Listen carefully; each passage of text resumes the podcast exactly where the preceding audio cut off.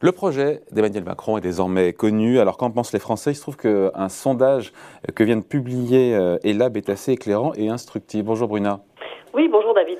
Bruna Basini pour le JDD. Bon, les Français qui, à la lecture de ce sondage, n'ont pas l'air hyper emballés par son programme. Si je devais résumer, non? C'est bien résumé, tout à fait. Ce programme, vous vous en souvenez, il a été présenté euh, jeudi dernier et il a été en quelque sorte mis au banc d'essai par Elab pour, euh, BFM et l'Express, BFM TV et l'Express. Qu'est-ce qui qu'en ressort-il Eh bien que les Français ont plutôt euh, jugent plutôt négativement son projet, le projet du président sortant. Euh, 66% estiment qu'il n'est ni novateur ni innovant et 61% d'entre eux jugent qu'il ne correspond pas aux attentes euh, des Français, qu'il ne va pas permettre d'améliorer leur quotidien. Enfin, 56% d'entre eux pense qu'il n'améliorera pas la situation économique du pays. Donc finalement, les Français voient un petit peu, comment dire, dans un possible second mandat, s'il était réélu, une forme de continuité par rapport au premier, au premier quinquennat Ouais, c'est un le ressenti. Le Macron 2 ressemble au Macron 1. Tout à fait, ouais. C'est le, ressenti est très net à ce sujet. 78% d'entre eux pensent que effectivement, ce, ce, second mandat, ce deuxième mandat sera dans la continuité du premier.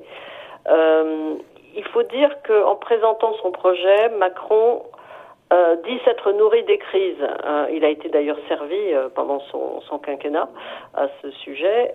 mais sa feuille de route, globalement, elle reprend, hein, quand on rentre un peu dans le détail, la stratégie qu'il a développée ces deux dernières années en matière notamment de réindustrialisation, d'investissement, Bon, on y a ajouté le plan France 2030 à l'automne 2021 avec 34 milliards d'euros qui vont être consacrés à des secteurs d'avenir. Une politique énergétique qui a été euh, recalibrée, recentrée sur le nucléaire.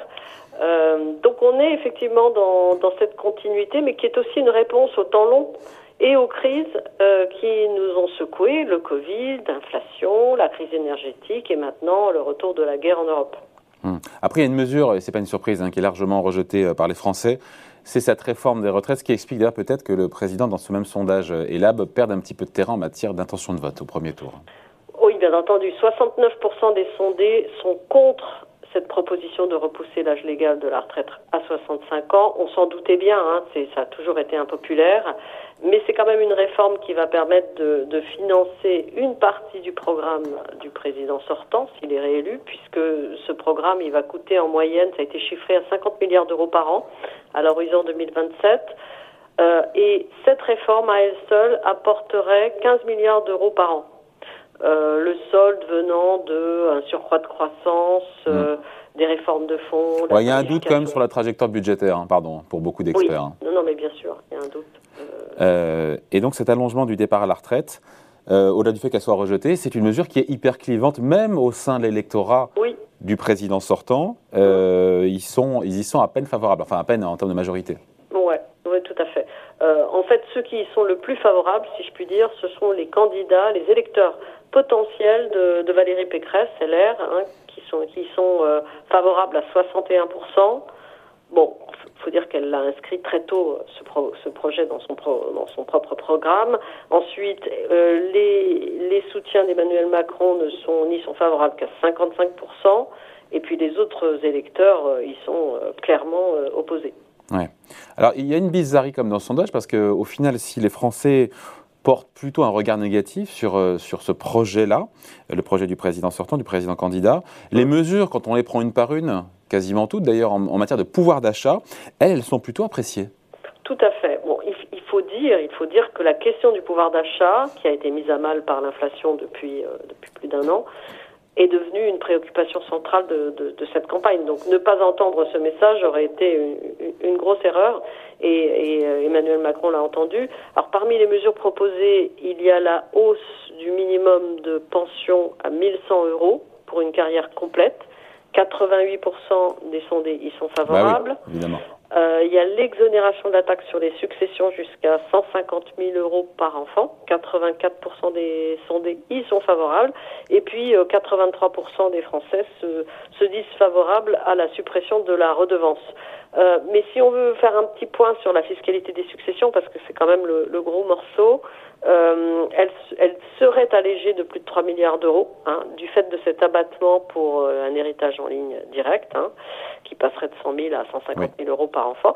Il a, il a ajouté une variante à cela, euh, c'est un abattement pour les lignes indirectes, c'est-à-dire les neveux, les nièces, les enfants de conjoints, etc. Euh, là aussi, il va y avoir un abattement, ça tient compte de l'évolution de la société. Euh, rajoutons aussi euh, parmi les mesures euh, la prime Macron, qui serait versée par les employeurs. Elle serait défiscalisée, enfin elle est défiscalisée, mais elle serait pérennisée et triplée pour être portée à 3 000 euros par an. Au final, on va se quitter là-dessus, Bruna. Donc des mesures sur le pouvoir d'achat qui sont largement plébiscitées par les Français et un programme dans son ensemble qui est qui n'est pas rejeté évidemment, mais voilà pour lequel les Français sont plutôt critiques. C'est ça, euh, absolument. Enfin, c'est une bonne, euh, c'est un bon diagnostic. On n'a pas parlé de la réforme du RSA, mais euh, on aurait pu en parler aussi. Euh, les Français, ils sont favorables. Ce RSA conditionné à 15-20 heures d'activité hebdomadaire. Ou de formation. ou de formation, et puis le pacte enseignant, hein, c'est-à-dire les Français ils sont favorables hein, sur ce pacte enseignant. Oui, oui, ils y sont favorables. Augmenter les, les salaires d'enseignants moyennant des des nouveaux services, des nouvelles missions, absolument. Bon voilà, merci beaucoup. Explication signée Bruna Basini pour le JDD. Merci Bruna, bonne journée. Merci David. Salut. Au revoir.